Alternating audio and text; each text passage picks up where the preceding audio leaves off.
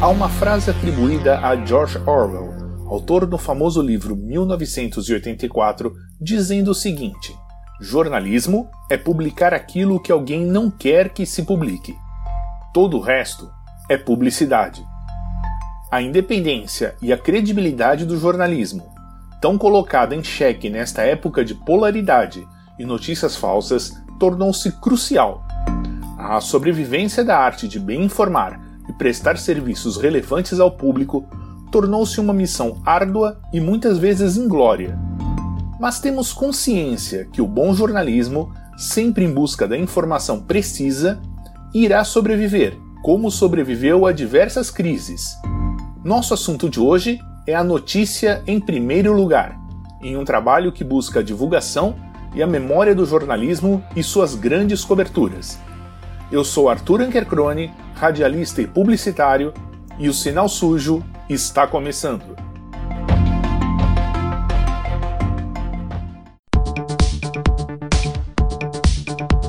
Sinal sujo é um termo técnico que define um programa de televisão pronto para ser exibido, com caracteres, artes e tudo mais. E agora, é um podcast que fala sobre TV, jornalismo, comunicação e novas mídias. Está no ar, o Sinal Sujo Podcast.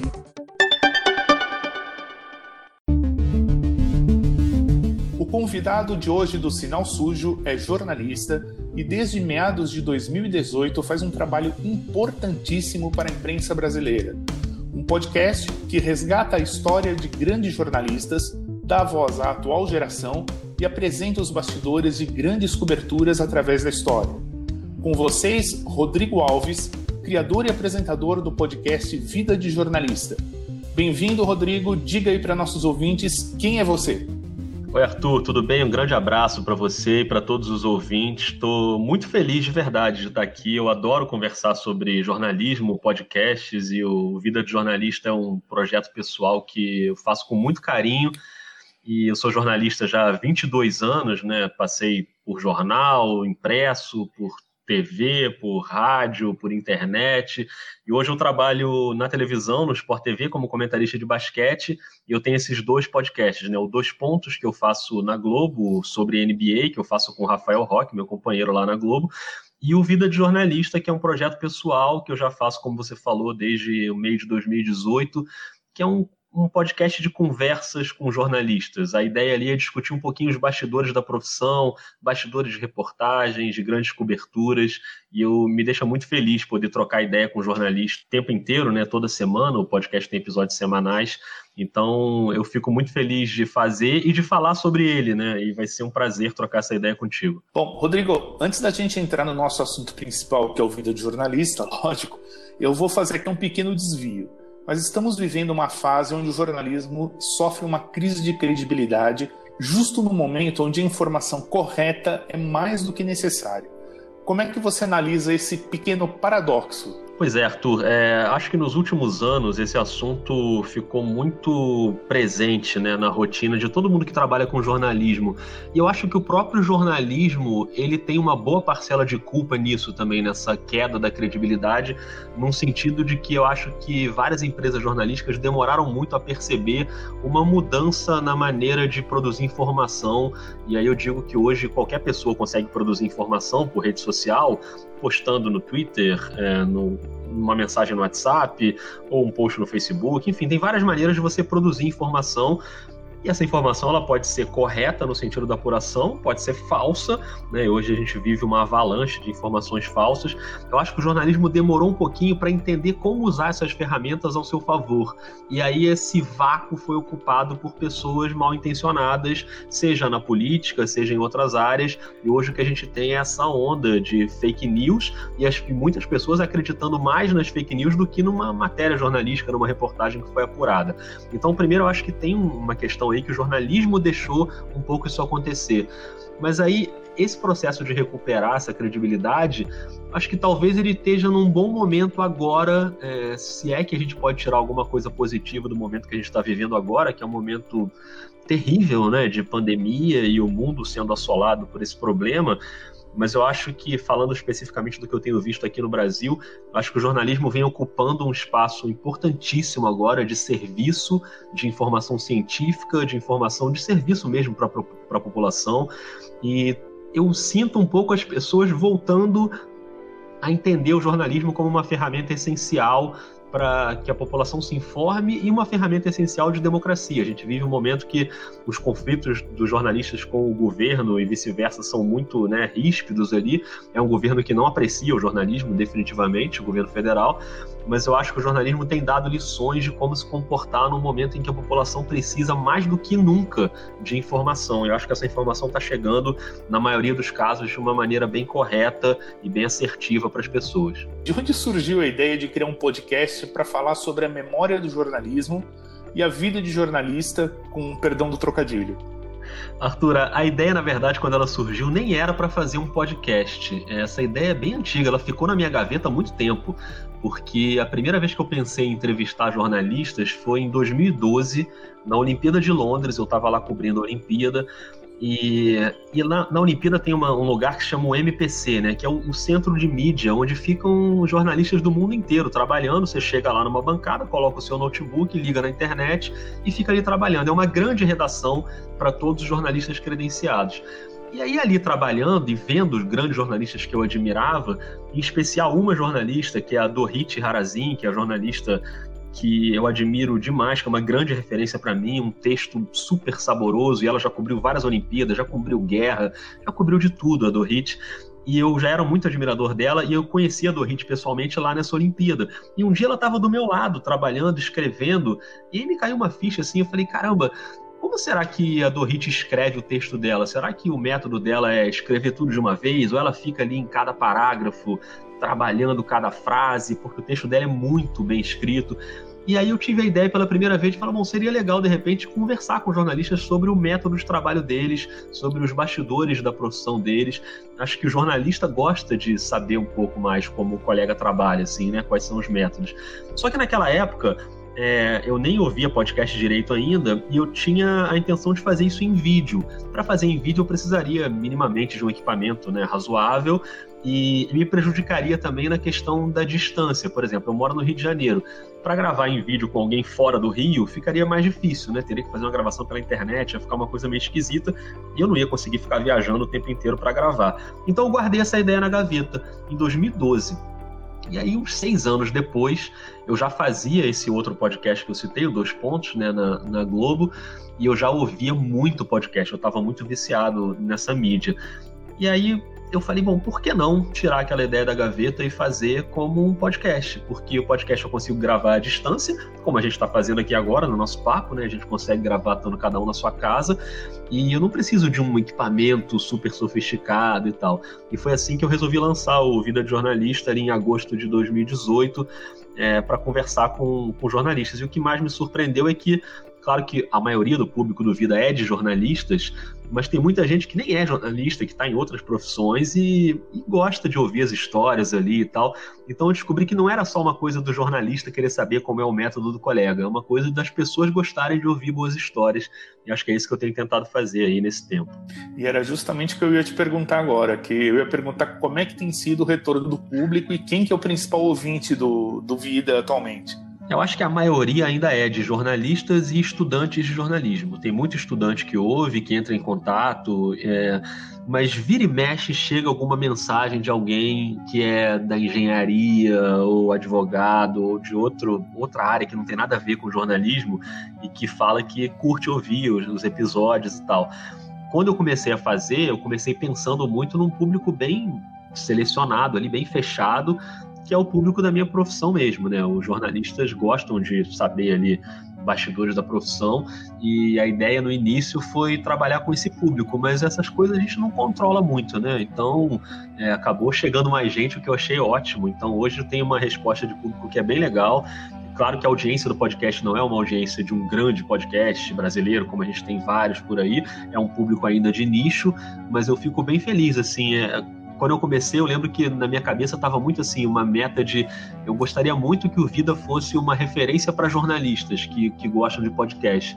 Eu acho que hoje quase dois anos depois aí, é, acho que eu estou próximo ali de atingir isso. Tem muito jornalista que eu admiro muito e que ouve o podcast, que comenta. Além do mais, eu tive a oportunidade de sentar para conversar com vários, né, que, que eu admiro demais.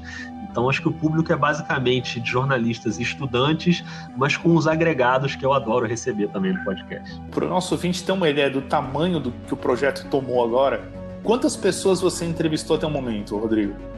Cara, Arthur, na quase 90 episódios, se a gente colocar aí os bônus, os episódios temáticos, então eu acho que dá para calcular se, se na a primeira temporada ela foi muito de entrevistas um a um, né? Eu sentado com alguém entrevistando.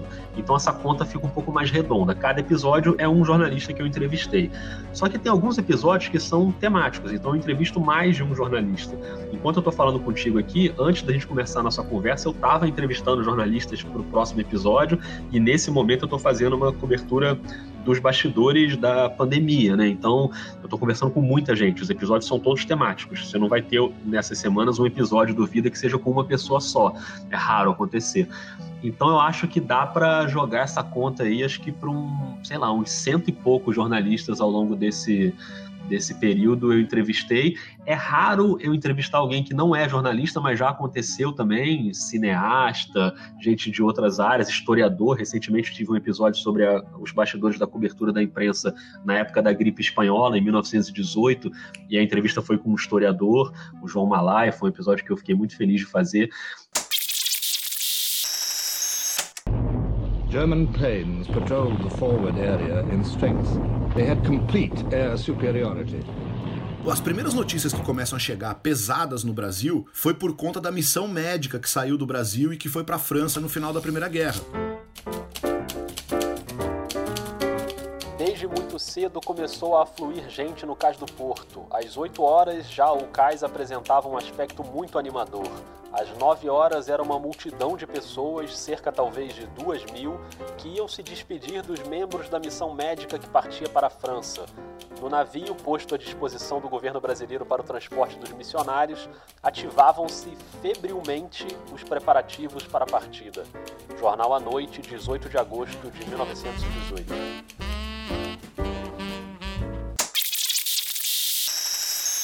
E entrevistei estudantes também. Eu já gravei episódios com estudantes para falar sobre o, o que, que passa na cabeça dos estudantes de jornalismo. Então, acho que dá para não, não tem essa conta exata, mas eu acho que dá para passar de 100 o número de, de pessoas que eu já entrevistei. Eu, inclusive, ouvi esse episódio aí do, da, da gripe espanhola de 1918. É excelente, recomendo para quem estiver ouvindo aqui assim que terminar de ouvir o Sinal Sujo, vá até Vida de Jornalista e pare para ouvir o, esse episódio especial aí com, com o João Malaya, que ele mostra, inclusive, como a nossa vida é cíclica, né, Rodrigo? Nossa, totalmente, né? Eu dei muita sorte de encontrar o João, assim, porque eu queria fazer esse episódio, mas eu não sou historiador. Eu acho que seria uma coisa até meio irresponsável, assim, eu ficar falando sobre como foi aquela cobertura no momento em que eu não posso, por exemplo, me enfiar numa biblioteca para fazer uma pesquisa mais aprofundada, né? Porque está todo mundo em quarentena. Eu queria achar alguém que me guiasse nesse papo. E aí, por acaso, eu encontrei o, o, o Mais História, por favor, né? Que é o projeto do João e que tem um podcast também e ele foi super boa gente, a gente bateu um papo ótimo. É um episódio que eu acho que, como você falou, acho que é uma boa porta de entrada assim para vida de jornalista. Para quem nunca ouviu, quiser começar por esse, é um episódio até um pouco mais divertido assim, porque a, a cobertura da pandemia é muito cruel, né? Os assuntos são muito pesados, a gente está lidando com com morte o tempo inteiro, né, com doença. Então eu, eu, quis nesse episódio dar uma quebrada e apesar da gripe espanhola ter sido tão grave quanto, né, ou até mais. Foi, foi um período muito trágico, mas a gente conseguiu botar uma leveza ali no papo e falar desse assunto com até com um pouco mais de bom humor. Então acho que é um episódio que não pesa tanto, acho que é uma boa porta de entrada. Eu sempre digo que são é, as duas portas de entradas que eu recomendo para as pessoas para vida são esse episódio da gripe espanhola e a série Memórias que eu fiz na, no intervalo entre uma temporada e outra, no fim do ano na metade do ano passado, até o fim do ano, que é uma série sobre coberturas históricas do jornalismo brasileiro. Não por coincidência, o episódio da gripe espanhola, acho que ele até se encaixaria nessa série, porque é um pouco sobre isso também. É o bastidor de uma cobertura histórica. É, essa série Memórias é outra coisa que realmente é extremamente recomendável para quem quiser conhecer o, o, o, trabalho do Vida de Jornalista. O, agora vamos mudar um pouquinho aqui o foco. jornalista gosta de estar do outro lado, de ser entrevistado? Alguém ficou reticente para dar algum depoimento, Rodrigo? Olha, é, eu vou te dar um exemplo de cara aqui de uma pessoa que não quis me dar entrevista e que eu já citei aqui no nosso papo, que é a Dorit Harazin, que é a grande inspiração do podcast, uma das jornalistas que eu mais admiro, e ela não dá entrevista de jeito nenhum, é raríssimo. Se você procurar coisas dela na internet, você não vai achar, vai achar uma ou outra coisa rara dela dando entrevista e falando sobre a profissão. Ela sempre alega isso, que ela gosta de estar do lado de quem está perguntando e não do lado de quem está respondendo. Que na verdade só me faz admirá-la ainda mais, né? E ela é uma pessoa super doce e super gentil. Eu mandei um e-mail para ela falando, contando essa história, que ela tinha sido a inspiração do podcast, e ela, de uma maneira super gentil, me respondeu falando que não, o seu podcast ficaria melhor sem mim, eu não sei na entrevista e tal. E ainda não rolou. Ainda não desisti, tá? Da Dorit. Acho que em algum momento ainda pode rolar. Mas foi um exemplo, assim, de uma, uma madrinha do podcast, praticamente. Que, que não curte muito da entrevista. É normal, assim. Eu também não fico muito à vontade, assim, é, de falar sobre mim, assim, sobre. As pessoas me cobram até um pouco isso, sabia? De ah, por que, que você não faz um episódio do Vida sobre a sua carreira, as coberturas que você já fez, cobertura de Olimpíada? Eu nunca fiz, assim, porque eu fico meio. Ah, sei lá, né? No meu podcast não querer ficar falando sobre mim, assim. Eu, eu, eu gosto muito de falar, de conversar, assim como a gente está fazendo aqui agora, né? Mas no, no vida eu tento evitar. Mas no geral não tive muito problema, não. Assim, eu acho que o jornalista gosta também de refletir um pouco sobre o trabalho. Acho que quando você está num ritmo ali de cobertura muito intenso, quando você dá uma parada e conversa um pouco sobre o que você está fazendo, acho que talvez inconscientemente sirva também para você pensar o seu método, pensar se o que você está fazendo é a maneira mais correta, refletir sobre o, as coisas que você tem produzido, se dá para ir nesse caminho, se é melhor pegar um outro caminho. Então, já aconteceu muito, assim, de terminar o papo e o jornalista falar isso, falar, ah, gostei da conversa porque me fez pensar um pouco mais sobre o meu trabalho, assim, e, acho que o jornalista não pode abrir mão disso, a gente tem que repensar o nosso trabalho o tempo inteiro, porque a maneira de produzir informação, ela muda com muita rapidez, né? a tecnologia vai varrendo a gente, vai atropelando a gente o tempo inteiro. Então, se você for muito no automático, você fica para trás. Essa onda passa e você não percebe. Eu acho que a gente tem que sempre refletir. Por isso que eu acho que na maioria dos casos, eu acho que os jornalistas até curtem falar um pouquinho e refletir um pouquinho sobre a profissão. E qual foi o, o teu episódio mais marcante e o mais complicado para ser feito, Rodrigo? Olha, o mais marcante, eu vou lembrar de um episódio que foi no começo ainda do Vida, o episódio número 17, que foi com a Renata Lopretti, que é uma jornalista também que eu admiro demais, que eu não conhecia pessoalmente, conhecia só de ver né, na TV, de ler as matérias dela no tempo de jornal e tal. E mandei um e-mail para ela, porque eu trabalhando na Globo também tem essa vantagem, né? O sistema de e-mail da Globo tem o e-mail de todo mundo que trabalha na empresa. Então tem lá o e-mail da Renata, falei, ah, vou mandar aqui o um e-mail para ela para ver, né, se se cola. E ela foi imediatamente me respondeu, era na época da, da campanha presidencial, ou seja, ela estava trabalhando alucinadamente talvez não tanto quanto hoje, porque hoje ela ainda tem um podcast para fazer, né? Que é o assunto que. Exato, tem o assunto que é muito bom. que é muito bom e que ela ainda acrescentou na rotina dela, que já tem Jornal da Globo, já tem programa da Globo News, enfim, ela trabalha demais. E, e ela me respondeu na hora e foi super gentil também. A gente demorou um tempo para conseguir marcar, porque eu queria que fosse pessoalmente essa entrevista. Eu moro no Rio, ela mora em São Paulo. Então, quando teve um evento em São Paulo, quando eu fui para lá, gravei e a gente combinou e a gente conversou no, durante o Festival Piauí de Jornalismo, no intervalo lá em que ela estava. E, e, ela foi tão generosa, assim, sabe? Ela estava tão afim de, de conversar sobre a profissão, estava claro que ela não estava fazendo aquilo ali de uma maneira protocolar. Ela estava querendo trocar ideia e trocar experiência. E eu achei isso de uma generosidade tão grande o resultado acho que ficou muito claro no episódio. É um, é um episódio que trouxe muita gente para o Vida, porque a Renata é uma jornalista muito conhecida, né? Muito é, famosa mesmo. Ela está na TV aberta, ela apresenta um telejornal na, na TV aberta, o Jornal da Globo.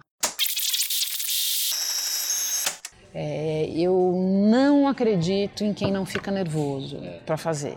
Eu não, e quando eu falo ficar nervoso, eu não estou falando em é, é, tremer, eu não estou falando nem necessariamente em dor de barriga, eu estou falando naquela tensão é, que te empurra para frente para fazer, para fazer na verdade. Te deixa alerta, né? É, que te deixa alerta, que te deixa em prontidão, uhum. em estado de prontidão. Perfeito. Eu acho que muito do que a gente faz no nosso trabalho é estar numa situação de prontidão, é, sim. Verdade. Então muita gente chegou a vida jornalista por causa dela. E mesmo hoje, tanto tempo depois, vira e mexe alguém ainda vem falar: ah, ouvi aquele episódio da Renata e tal, muito legal. E, e, depois disso, ela, a gente criou uma relação também de mais proximidade. A Renata adora basquete também, né? Eu trabalho com basquete e ela é uma fã de basquete. Então, de vez em quando, ela me manda uns vídeos de basquete, você viu isso e tal. Eu fico pensando assim, caramba, não sei se eu tô preparado para ter essa amizade com o Renato Lopretti me mandando vídeo de basquete, mas eu, mas eu adoro ela, eu sou muito fã do trabalho dela. Então, acho que esse talvez seja o episódio mais emblemático, assim, do vida.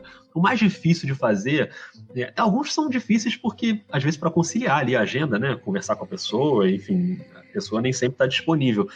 Mas o episódio que encerra a série Memórias é com José Hamilton Ribeiro sobre a cobertura na Guerra do Vietnã. José Hamilton é uma lenda do jornalismo brasileiro, com 84 anos. Ele cobriu aquela guerra, ele perdeu uma perna na guerra, né? Ele teve um acidente, ele pisou numa mina que explodiu e ele perdeu a perna. Então ele passou num lugar, pisou num lugar, eu pisei em seguida e a bomba explodiu. Era uma mina, né? Uma mina. Eu tive a impressão que tinha sido em cima do soldado. Aquela poeira preta, né? De pólvora que escurece tudo. Quando esgarçou um pouco a poeira, né? Eu vi o Henry olhando para mim com os olhos esbugalhados, né? E eu dizia para ele, você está bem? Você está bem? Está tudo bem com você? E ele não dizia nada. Porque o problema não era com ele, era comigo, eu não tinha percebido ainda. Né? E a carreira dele é brilhante, né? Depois do Vietnã, ele construiu uma, uma carreira espetacular em jornal, em televisão. Hoje ele trabalha até hoje, né? Trabalha no, no Globo Rural como repórter. E eu sempre quis entrevistar o José Hamilton. Quando eu quis fazer a série Memórias, eu tava na minha cabeça que eu queria encerrar a série com o José Hamilton falando sobre a guerra do Vietnã. Mas o José Hamilton é a mesma coisa. Essa entrevista ela teria que ser pessoalmente. Não faz sentido eu gravar pelo Skype ou enfim, de alguma outra maneira com o José Hamilton Ribeiro. Eu queria estar tá com ele presencialmente. E olha, eu, eu, levei, eu levei uns cinco meses para conseguir é, fazer esse episódio porque eu falava com ele pelo WhatsApp, mas ele também demorava muito para responder o WhatsApp, ele não usa tanto o WhatsApp assim. Então, às vezes, eu esperava uma semana para uma resposta no WhatsApp e ele falava: Não, vamos fazer. Eu falei: Tá, José, mas quando? Quando que você pode? Que aí eu vou para São Paulo e a gente conversa. Essa negociação levou semanas e aí eu fui para São Paulo para gravar esse e alguns outros episódios da série Memórias. E aí, chegando em São Paulo, eu liguei para ele e ele não estava em São Paulo, ele tinha ido para Minas. Ele, a gente não tinha combinado uma data, mas quando ele falou que ah, eu tô em Minas, só vou voltar no fim do mês, eu falei, caramba, eu voltei pro Rio de Janeiro sem ter o episódio. E eu quase desisti, porque a série estava acabando já e não ia dar tempo, né? Mas aí, mais uma vez, um festival Piauí me salvou, assim como tinha acontecido com a Renata Lopretti. Eu fui para São Paulo para o Festival Piauí e aí eu falei com ele: Zé, vamos gravar, eu vou estar em São Paulo. Ele estava numa viagem, ele estava no Paraná. E aí, cara, eu lembro que assim, é, duas horas antes da entrevista, eu não tinha o endereço da casa dele. Ele falou, não, vamos, mas aí ele não respondia no WhatsApp, e aí ele me mandou uma mensagem dizendo que chegou. Ele chegou de viagem num domingo, e foi nesse domingo que eu saí do Festival Piauí, deixei as palestras lá um pouquinho, e fui para casa dele entrevistá-lo. E aí, assim, foi uma entrevista talvez uma das mais marcantes da minha vida, né? O cara é, um, é uma lenda do jornalismo e eu estava sentado com ele no sofá da casa dele e ele me contando é, detalhes que estão vivos na memória dele. Ele conta claramente, ele lembra de tudo que aconteceu e a gente conversou por quase duas horas e é um dos meus episódios favoritos, assim, do, do Vida. É, acho que quem quiser começar pela série Memórias, pode começar pelo da Guerra do Vietnã, que é um episódio que tá no meu coração, assim. Acho que talvez esse tenha sido o mais difícil de fazer e talvez por isso também é um dos que eu mais gosto. Nesse meio tempo, ele estava um helicóptero, né, do um general sul-vietnamita, no helicóptero dele, né, para cobrir alguma patrulha. O helicóptero foi atingido por um fogo aéreo, né? Explodiu. É um episódio realmente excepcional. Eu, eu, lembro até hoje onde eu estava quando eu estava ouvindo esse, esse episódio, ah, é? pra você ver como foi marcante. Eu tava vindo do trabalho para casa, tava dentro do ônibus. Não, eu lembro que eu voltei da casa dele, aí eu voltei pro festival, né, para acompanhar o restante do dia do festival. E eu lembro que eu tava no carro, no táxi, sei lá, no Uber, e eu voltei pensando assim: eu não posso estragar esse episódio na edição. A, a, minha missão agora é não estragar esse depoimento, porque vai ser um dos grandes episódios que eu já fiz, a não ser que eu faça muita lambança na edição e faça uma edição porcaria. Porque só o depoimento dele, se eu só tocasse o que ele falou, sem interrupção, sem ilustração nenhuma, sem nada, já seria muito rico, né? Tanto que esse episódio teve uma pré-estreia no auditório, foi uma coisa que eu fiz que eu não sabia como seria o resultado, e a gente fez aqui no Rio de Janeiro, na SPM, para os alunos da SPM e para ouvintes do Vida que foram lá ouvir. E eu fiquei morrendo de medo, né? Porque era um auditório e era só áudio, não tinha imagem, não tinha nada. Eram pessoas no auditório com a luz mais baixa. Eu falei, bom, vai todo mundo dormir, né? Era de manhã. E realmente umas duas pessoas dormiram, assim, mas dormiram mesmo, de roncar dentro do auditório, mas tudo bem. As outras ficaram super atentas em um episódio de uma hora quase e as pessoas gostaram de ouvir e tal. Então acho que deu uma resposta muito boa, assim. O depoimento dele vale demais. Esse foi o episódio com maior repercussão até hoje do, do podcast? Eu acho que foi um, dois, assim. É curioso isso, né? Tem alguns episódios que que tem uma repercussão muito grande que às vezes você nem está esperando porque às vezes não é uma pessoa famosa ou não é uma, né, uma pessoa muito conhecida na mídia, assim, mas o tema rende muito, assim. O da Renata Lopretti, que eu já citei, é, é um de repercussão muito grande. A série Memórias são oito episódios e são os oito episódios do Vida de maior audiência. Então você pega a lista dos episódios de maior audiência do podcast, os oito primeiros são exatamente esses oito da série Memórias. Teve um salto de audiência ali, é quase o dobro dos outros episódios, que realmente são episódios mais documentais, com uma edição mais trabalhada. É, é um episódio mais cuidado do que os episódios normais semanais, né? Então, o episódio da Chapecoense, da, do acidente da Chapecoense, teve muita repercussão. É, o primeiro episódio da série sobre o Césio 137 é o episódio de maior audiência do Vida até hoje, que é, eu gravei com a Cileide Alves, que é uma jornalista de Goiânia. Esse episódio até hoje tem gente que vem falar que gostou da história e tal é difícil assim medir isso, né? Tem um episódio, por exemplo, com a Fabiana Moraes, que é uma das maiores repórteres que a gente tem no Brasil hoje, mas não é uma pessoa que está na TV, não é uma pessoa famosa, e é um episódio que vira e mexe alguém vem falar também dele. Então, é, alguns têm uma repercussão bem legal, assim, que que, e os episódios temáticos também, né? Tem um sobre saúde mental no jornalismo que teve uma repercussão muito boa também, que são várias pessoas falando, médicos, psicólogos, jornalistas dando depoimentos. Acho que saúde mental agora, nessa época da pandemia, com todo mundo isolado, é um tema que voltou muito forte também. Mas é um episódio mais antigo, é de julho de 2019, e também teve uma repercussão muito boa. Eu sempre fico muito feliz, assim, quando as pessoas vêm dizer que o episódio acrescentou de alguma forma, né, ali a, a rotina delas. Estamos apresentando Sinal Sujo Podcast. Oi, tudo bem? Meu nome é Marina Machado. Queria saber se você gosta de ler. Se você gosta, pronto, você ganhou um canal no YouTube chamado Palavras Cruzadas Oficial, onde eu dou dicas de livro todas as semanas e aí você pode encontrar novos títulos e novas razões para ler. Agora, se você não é muito fã de um livro, vai que você se apaixona por algum, vai que você se interessa. Você não tem nada a perder, dá uma olhadinha lá. E como eu sou jornalista, também tem um outro canal, o canal Marina Machado Jornalista. Lá eu faço transmissões ao vivo de entrevistas com grandes médicos sobre todos os tipos de assunto que tem a ver com saúde. Saúde física, saúde mental e também tem saúde sexual. Passe lá. Palavras Cruzadas Oficial e Marina Machado, jornalista. Aguardo vocês.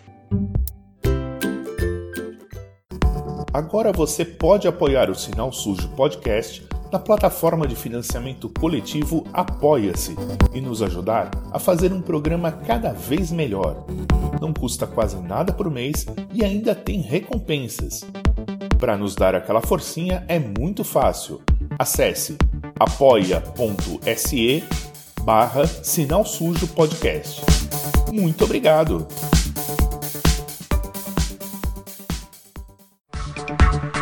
Voltamos a apresentar Sinal Sujo Podcast.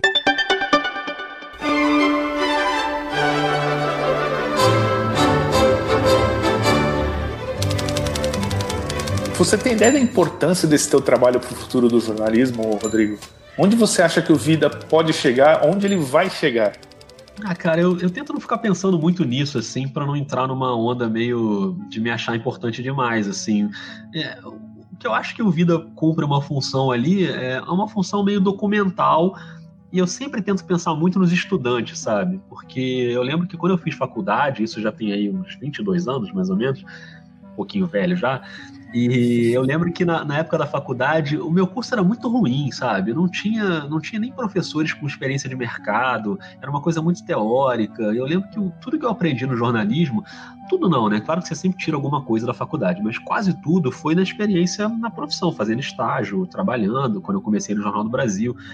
E, e, eu sinto que os estudantes hoje, eu tenho conversado muito com estudantes, assim, tanto esses que eu entrevisto às vezes para os episódios, como faço muitas conversas com estudantes de faculdade sobre podcast, sobre jornalismo. Fiz algumas agora durante a quarentena pela internet, com salas e turmas de jornalismo. Eu sempre gosto muito de trocar ideia. E eu sou muito otimista com essa geração que está chegando no jornalismo agora. Ou eu estou dando muita sorte de só encontrar as melhores turmas do Brasil, ou realmente o nível está muito alto, assim, porque é um pessoal muito interessado, com uma cabeça muito aberta, com visão de mundo muito interessante, muito diferente, eu acho, do, da minha época.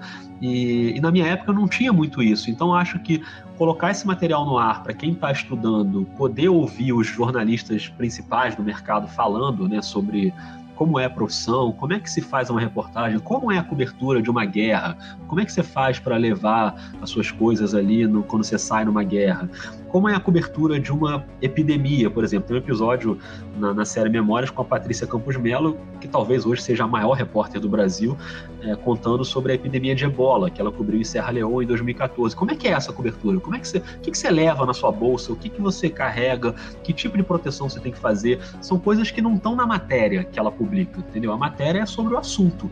O bastidor para o estudante é, é diferente, assim. Então, o que eu tento fazer é levar um pouco isso documentado ali e deixar para que as pessoas possam aprender como eu aprendo a cada episódio, né? Porque para mim, o Vida é até um projeto meio egoísta, porque eu gosto muito de conversar com essas pessoas e eu aprendo muito falando com elas e ouvindo, né?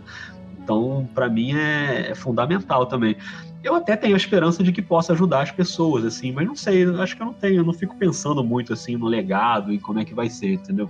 Sempre que a gente está tá entrevistando alguém, está conversando com alguém, a gente aprende muito, né? Nossa, demais.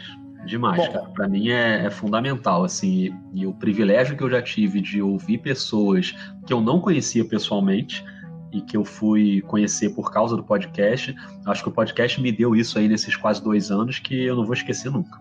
E como é que você analisa o atual momento do jornalismo em televisão, tanto para a TV aberta como para a TV por assinatura? Eu acho que esse momento especificamente da, da, da pandemia, é, a gente tem um, claro, um momento diferente né, para o jornalismo, que as próprias redações estão tendo que se adaptar. E, inclusive, o episódio que eu estou produzindo nesse momento para o Vida de Jornalista, quando a gente conversa, é, é, sobre isso, sobre como uma grande redação consegue colocar as pessoas para trabalhar em casa, como é que é essa operação e tal. Então tem essa questão técnica que a televisão está tendo que lidar com isso. Tudo que não é serviço essencial, a maioria está em casa, então as TVs de esporte, por exemplo, como aqui eu trabalho, os programas estão quase todos sendo feitos de casa, os jornalistas estão nas suas casas. Isso é um desafio tecnológico, um desafio de pauta, um desafio de roteiro, de a maneira de falar, né? Você não pode falar ao mesmo tempo do outro, senão embola o áudio todo, você não ouve mais nada. É diferente de você estar num estúdio, quando o áudio é mais cristalino. Então tem várias questões de adaptação. Mas no geral, as TVs que estão cobrindo mesmo a pandemia estão num momento que a minha televisão, ela agora está ligada aqui na Globo News é o seguinte, daqui a pouquinho a gente fica na expectativa para um pronunciamento do presidente Jair Bolsonaro ou do Palácio do Planalto sobre a saída, então, oficial do general Santos Cruz, da Secretaria de Governo. Eu agradeço demais Natuzzi e André Sadi, que continuam aqui na Globo News. A nossa cobertura continua neste assunto, agora no edição das seis. Eu agradeço a companhia. Uma ótima noite para vocês. Meninas, bom trabalho aí. Ai, muito assunto. Deixa eu dar uma informação. Diga. General Ramos será o substituto do general Santos Cruz. Acaba de me informar o general Rego Barros, que é o porta-voz da presidência então, da República. Ela tá praticamente travada na Globo News há dois meses, assim, eu quase não mudo de canal, tô vendo aqui direto a Globo News. E, e outras, né, TVs noticiosas, a CNN que chegou agora, William, ontem o Palácio do Planalto se disse surpreso com a decisão que veio do Supremo Tribunal Federal, mas como você bem pontuou, não é nenhuma surpresa a reação da corte. Uh, Bolsonaro acordou fazendo ataques uh, específicos ao ministro Alexandre de Moraes. A Band News, enfim, tem, tem vários canais que a gente pode ver notícias sobre esse assunto o dia inteiro. E por mais que às vezes seja meio, meio cansativo, às vezes você tem que dar uma desligada na televisão e, e ouvir uma música, ou ir conversar com alguém, ou sei lá, né, fazer uma outra coisa para também não pirar. Mas para quem quer informação, acho que a televisão hoje, jornalismo de televisão está fazendo um papel fundamental, assim, fundamental de levar para dentro da casa das pessoas a informação que as pessoas precisam ter. Se a pessoa vai seguir ou não, Aí é uma outra questão, né? Tem, às vezes, a ideologia fala mais alto e, até por um motivo político, você acaba fazendo uma coisa que não é o que o cientista está recomendando, o que o médico está recomendando. Beleza, isso é uma outra história. Com esse espírito, instruí meus ministros. Após ouvir médicos, pesquisadores e chefes de Estado de outros países, passei a divulgar, nos últimos 40 dias, a possibilidade de tratamento da doença desde sua fase inicial. Há pouco conversei com o doutor Roberto Calil. Cumprimentei-o pela honestidade e compromisso com o juramento de Hipócrates, ao assumir que não só usou a hidroxicloroquina, bem como a ministrou para dezenas de pacientes. Mas acho que no momento em que o governo não tem colaborado com informação para a população, pelo contrário, tem prejudicado, dando informações que não é o que a gente deve fazer, acho que a televisão ocupa esse vácuo aí e vem cumprindo um papel muito importante com jornalistas que, obviamente, estão se arriscando, porque todo mundo que não está quietinho dentro de casa, de algum jeito está se arriscando. Por mais que você tome seus cuidados, por mais que o repórter na rua use a máscara e use um outro microfone para entrevistar alguém e tente não se aproximar, é claro que tem um risco, né? Inclusive, profissionais que estão dentro das redações têm risco. Quem está num estúdio de televisão, quem é um comentarista, quem é uma apresentadora, é claro que você tem risco ali. É, tanto que várias redações, quase todas as redações que estão operando já tem vários casos de jornalistas contaminados. Isso em todos os lugares. Isso vai acontecer. Você tem que tentar manter ali uma estrutura minimamente é, higienizada e saudável para proteger o máximo que você conseguir, mas não evita que as pessoas se contaminem. Então tem esse desafio da saúde do próprio jornalista, mas eu acho que esse risco é por um bem maior da profissão, porque é uma missão da profissão informar as pessoas. E a minha geração, e talvez a geração anterior, acho que a gente vai ter que voltar até lá, a gripe espanhola em 1918. Desde aquele momento, a gente não vive um momento tão importante para o jornalista em relação a dar informação para a população. Uma crise tão grande, talvez só comparada às guerras mundiais, enfim, uma coisa desse tipo. Então, acho que a gente, o jornalismo de TV, claro, todas as áreas de jornalismo têm sido importantes nesse momento, mas acho que a TV principalmente a TV aberta, porque entra na casa de mais pessoas e consegue chegar onde a internet não chega, onde a TV a cabo não chega, onde um podcast não chega. Então a TV aberta tem um papel importantíssimo. É claro que tem emissoras e emissoras, cada uma tem a sua linha, você pode escolher ali o que você acha melhor ou não, mas de maneira geral acho que vem fazendo um serviço fundamental para a população. E na sua opinião, podcast é um bom veículo para jornalismo diário? Eu acho que é, assim, pelo menos para mim é porque eu tenho ouvido muito, assim, os podcasts diários. É, a gente já citou aqui o da Renata Lopretti, né, o assunto, mas a gente tem vários outros nessa linha, o Café da Manhã, o do Nexo, o Estadão, enfim, tem vários podcasts hoje que, que fazem uma cobertura diária e eu meio que me acostumei a já acordar dando um play num podcast e geralmente um desses dois, ou o assunto ou o café da manhã, ou os dois na sequência, para me informar ali, para sacar o, o que, que, é o assunto do momento, né? Acho que esses dois têm uma pegada muito parecida nesse sentido. E às vezes os temas são até iguais, né? Do mesmo dia, porque não tem jeito.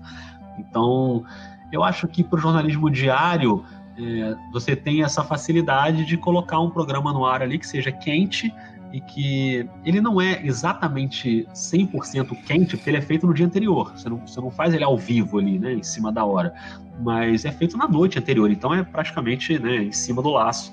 Acho que funciona muito bem. eu gosto assim de podcast para jornalismo diário. Os meus preferidos que eu que estão ali mais no, na minha vida, no meu coração mesmo, são os podcasts mais de reportagem, mais narrativos, mais trabalhados, que levam mais tempo de fazer. Então, a gente tem vários assim que são uns que eu gosto muito de ouvir e que são como se fossem grandes documentários, grandes reportagens em áudio, né? É, é, o que eu gosto mais de ouvir. Podcasts como a Rádio Escafandro, como 37 Graus, como Vozes da CBN, são podcasts que eu gosto mais de ouvir. Mas esses que estão ali na labuta diária, eu acho que eles têm uma função muito importante. Tem muita gente, inclusive de gerações mais jovens, gente que não está acostumada a ver televisão, não está acostumada a ler jornal e nem ler portal de notícias, e que está se informando por podcast. A própria Renata Lopretti já deu um depoimento nesse sentido, né, de que acho que a filha dela, o filho dela, é, que não vê o Jornal da Globo, que não vê o programa dela na Globo News, ouve o podcast dela. Ela falou, a primeira vez que meu filho está vendo meu trabalho, sim, porque é, é uma mídia que tem mais a ver com o público um pouco mais jovem também. Então acho que é uma renovação de público também, que eu acho que é um, um, um espaço importante que os podcasts estão ocupando aí. Você estava comentando do 37 Graus, é um podcast que tem uma linguagem completamente diferente da maioria dos podcasts de, de jornalismo. Né? Eu, inclusive, eu quero ver se em breve eu consigo conversar com as meninas lá, porque é um, é um podcast que, para quem está acostumado, mesmo com a, com a linguagem de reportagem e tudo, é, aquela coisa mais narrativa, e eles trabalham, elas trabalham, né, na verdade, num muito trabalhando com o som, né, com, com o áudio ali do momento. É, é, um, é uma linguagem diferente que elas encontraram, né? A gente pegou a estrada até Itupeva, no interior de São Paulo, para entrevistar o Felipe Pedrosa, um cara que está estudando javalis de cabo a rabo e que, inclusive, usa emojis desse bicho no status de WhatsApp. Marcamos a entrevista na casa dos pais dele. Fomos recebidas primeiro por um cachorro e depois pelo Felipe, que estava tranquilão de bermuda e chinelo. É, o 37 Graus, é, é, difícil falar assim qual é o podcast preferido de todos, que são estilos muito diferentes, mas eu sempre falo que se eu tenho que escolher um, é o 37 Graus, é o meu podcast preferido de ouvir, assim. Eu acho que a, a Bia e a Sara, né, a Sara Zolbel e a Bia Guimarães, que são as, as duas que fazem, elas chegaram num nível de excelência de produção de áudio que é raro de encontrar no Brasil. E elas estão num nível no mesmo nível de vários podcasts de ponta lá de fora, entendeu? Que fazem isso há muito mais tempo. É, elas são muito estudiosas, elas estão o tempo inteiro tentando aprender novas técnicas, novas maneiras, novos equipamentos. Elas vão fazer curso fora, foram agora para o programa do Google de produção de podcast também, agora no fim do ano. É, então, assim, elas conseguem transformar uma história numa quase numa obra de arte em áudio, assim, porque o áudio é muito bem trabalhado, elas têm equipamentos muito bons, elas conseguiram um financiamento também para poder investir mais né, em captação, em equipamento. A edição é muito boa, o roteiro é muito bom e elas fazem de um jeito que é suave. É um podcast que você ouve, ele é suave no ouvido, ele não te cansa. É e elas fazem de um jeito muito impressionante. Assim, agora elas acabaram de publicar uma série também chamada Epidemia, que foi uma coincidência, já estava programada muito antes da pandemia do coronavírus. E eu tive a honra de participar de um dos episódios como um correspondente aqui no Rio de Janeiro para elas, entrevistando uma, uma pesquisadora. E é uma série incrível, assim, sobre Zika vírus, sobre mosquitos, sobre, enfim, vários assuntos relacionados a epidemias mas os episódios normais da temporada também são sempre muito bons. Assim, o, o 37 eu sempre recomendo muito para quem quer ouvir boas histórias em áudio, bem construídas e você é levado para dentro da história pelo áudio. É uma inspiração para mim. Eu tento fazer isso no vida de jornalista da, da maneira né, mais que eu, que eu mais possa fazer assim, mas elas são uma referência lá no alto. Assim, eu gosto muito do 37. Agora, vou te contar uma historinha aqui. Vamos lá. Diga. É, meu avô ele foi um dos primeiros correspondentes internacionais aqui do, do Brasil há quase 100 anos. Meu tio entrou em televisão logo depois que a TV começou no Brasil. Minha mãe já trabalhou também em TV. Ou seja, informação sempre foi uma coisa muito comum em casa. Eu lembro que meu avô assistia a todos os telejornais da noite em seguida. Não chegou a pegar a fase das rádios 100% jornalísticas, mas ouvi os principais informativos, é, principalmente da, da Rádio Eldorado, aqui de São Paulo, e da Jovem Pan. Ou seja, num ambiente desses não era improvável que eu fosse seguir o caminho da comunicação. o... Meus irmãos também estão nessa vida. E você? Como é que você decidiu seguir essa carreira? Cara, que legal essa história primeiro, né? Porque realmente você viveu ali num ambiente cercado de, de informação, de jornalismo. O meu caso é completamente contrário, assim. Na minha família não tem ninguém trabalhando com comunicação, nunca teve e nem tem hoje em dia. É, o meu pai, já falecido, meu pai era bancário, minha mãe também trabalhou em banco, depois dona de casa, e nunca tive ninguém na família que me empurrasse para isso. E eu quase virei um jornalista por acaso, assim, na época do vestibular eu lembro que eu estava muito em dúvida do que, que, eu ia fazer, se eu ia fazer psicologia, desenho industrial, eram umas coisas bem diferentes, assim, que uma não tinha nada a ver com a outra, e, e tinha... E o jornalismo, assim, eu na verdade eu sempre gostei muito de escrever, então eu fazia jornalzinho em casa, sabe, de brincadeira, sobre músicas que eu gostava, fazia um jornalzinho musical, fazia jornalzinho de esporte, escrevia coisas e tal. E isso ficou ali na minha cabeça. Como eu gostava muito de escrever, eu fui, por causa disso, tentar fazer comunicação social. Mas eu lembro que assim, eu era muito tímido na época, eu ainda sou uma pessoa tímida, eu acho, mas na época era muito, na época da escola. E eu lembro claramente dos meus colegas de escola me sacanearem, assim. Falaram, cara, como assim você vai fazer vestibular para comunicação? Você não consegue nem falar direito aqui com as pessoas, você nem se comunica direito, vai fazer comunicação. E debochavam e tal. Mas assim, numa boa, né? Debochavam brincando. E eu falei, ah, não, vamos ver, né, que, que dá isso aí. Como era só escrever quietinho, ninguém ia precisar me ver, eu jamais imaginava que eu ia fazer o que eu faço hoje, que eu sou um comentarista de televisão, né? Minha cara tá na televisão, então é, hoje eu consigo lidar bem com isso, mas na época jamais ia imaginar isso. E aí acabei entrando no curso e é curioso, porque nessa época eu me formei em 98, entrei na faculdade em 94, era muito comum as pessoas entrarem no jornalismo porque gostavam de escrever os jornais impressos ainda estavam num momento muito importante, né, o jornal de papel. E hoje, eu, eu, durante todo esse tempo que eu tô lá, tô, sei lá, uns 13 anos já trabalhando no esporte da Globo, eu sempre participo, eu participava de seleções de estagiário. Eu ia para as seleções para entrevistar os estagiários e tal. E esse discurso mudou muito, assim, no caso do esporte da Globo, eu ouço muito de, de estudantes que estão querendo começar no jornalismo porque gostam de esporte ou gostam de futebol. Então é por isso que eu quero ser jornalista, porque eu quero ser jornalista esportivo. Eu nunca me preocupei com a área que eu ia fazer, entendeu? Eu, eu queria ser jornalista, eu queria escrever, eu queria trabalhar ali com informação escrita naquele momento. Tanto que eu fui trabalhar com esporte muitos anos depois. Trabalhei antes com literatura, com política, com cidade internacional. Depois só que eu fui entrar no esporte. Então eu sempre falo isso para os estudantes. Assim, o importante é você ser um bom jornalista e não um jornalista esportivo, um jornalista político, um jornalista cultural. Acho que o tema com o qual você trabalha vai ser uma consequência do seu trabalho ali, né? Natural. E se você conseguir transitar bem em todas as áreas, melhor para você. Mas foi curioso, porque eu nunca tive ninguém na minha família, nenhum ambiente, não tinha amigos jornalistas, não tinha pai de alguém que era jornalista, nada disso. Foi uma coisa realmente de gostar de escrever e lembro até de um colega meu que depois virou um colega meu no Sport TV, que é o Guto Nejaim, que é narrador, e a gente fazia curso de inglês junto, a gente estudava na mesma escola, e ele sempre falava que ia fazer jornalismo e tal. Eu falei, ah, deixa eu ver esse negócio aí, como é que é, vou pesquisar esse troço aí para ver se dá alguma coisa. E aí fui lá, vi, enfim, acabei fazendo e tô aí, né? 23 anos quase. Rodrigo, agora é o nosso momento merchan. É hora de contar para o público como faz para ouvir o Vida de Jornalista e para entrar em contato com você e pode dizer também o que mais você quiser. Ah, cara, o Vida de Jornalista, eu sempre falo que a maneira mais fácil de achar o Vida de Jornalista é digitar no Google Vida de Jornalista. Já vai aparecer. E ele tá no Google Podcasts, que já coloca o playerzinho ali, mas tá no Spotify também. Muita gente ouve pelo Spotify, tá em todos os tocadores de podcasts, na Apple, enfim, no Cashbox, onde você quiser você encontra o Vida. Encontra o Dois Pontos também. O Dois Pontos também tá no Spotify. E aí o Dois Pontos é o número dois e não dois por extenso, dois pontos. E, e, quem quiser entrar em contato comigo pelas redes sociais também, assim, eu troco muita ideia com as pessoas, quem está interessado até em fazer podcast, está precisando de alguma informação, ou quer conversar sobre alguma coisa do Vida. É, o Vida está muito presente no Twitter, a arroba é arroba vida underline jornalista, é a mesma arroba do Instagram também, quem preferir procurar pelo Instagram. E tem o e-mail do Vida também, para quem quiser mandar e-mail. E-mail ainda existe, né? Não sei se as pessoas sabem, mas ainda existe o e-mail.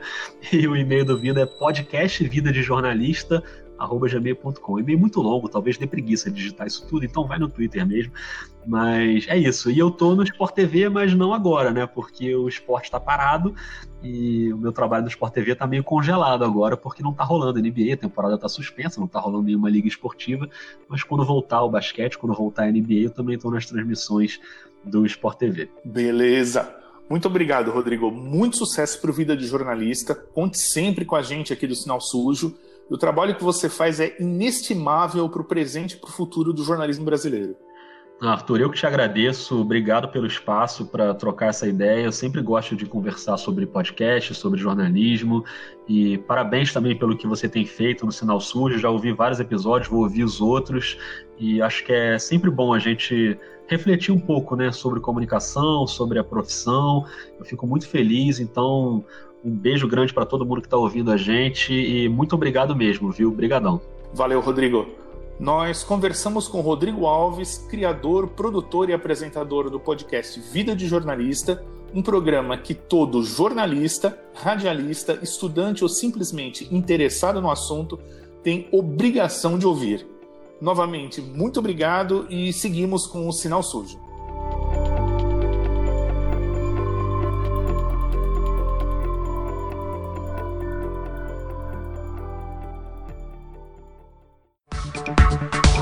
Estamos apresentando Sinal Sujo Podcast.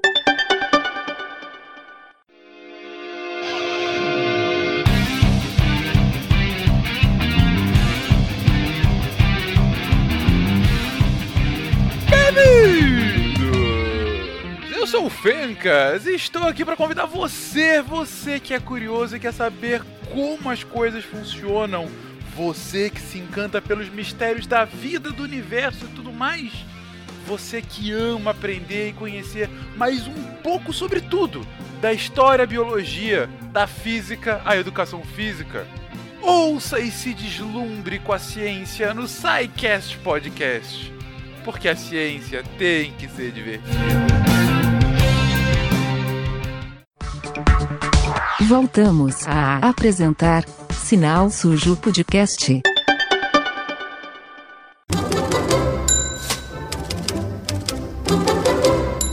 E aí, gostaram da conversa com o Rodrigo Alves?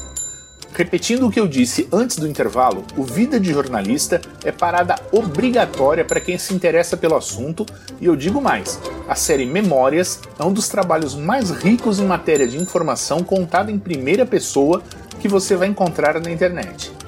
E falando em informação, eu tenho uma outra informação importante aqui do Sinal Sujo. Aliás, eu não. Ela tem. Olá a todos. Eu sou Veridiana Jordão, moro em Londres e no momento estou na quarentena no Brasil.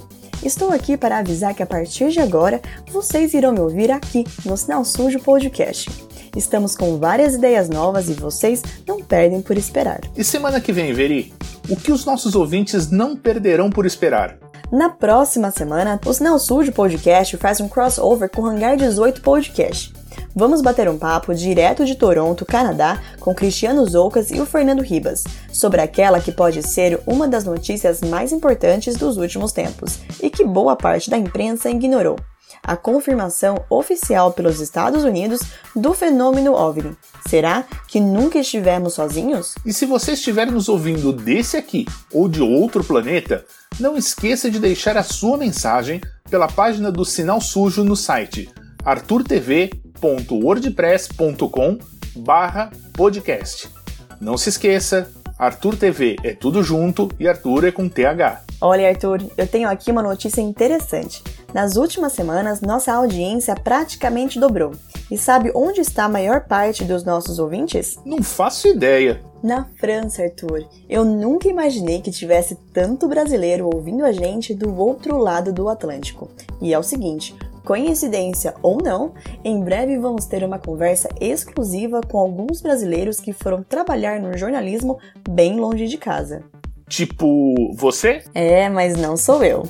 A primeira da fila será a editora brasileira que reinventou a sua carreira na França, a Mariana Fumo. A história dela é incrível. Então, minha gente, já sabem, assinem o nosso feed, sigam o Sinal Sujo no seu agregador preferido e fiquem sempre muito bem informados sobre TV, jornalismo comunicação e novas mídias. Eu sou Arthur Ankercrone, radialista e publicitário. E eu sou Veridiana Jordão, jornalista. E como diria a Mona Lisa Perrone no podcast E Tem Mais, da CNN, a gente se ouve semana que vem. Um abraço à distância e até lá! Um abraço a todos e até o próximo Sinal Sujo Podcast.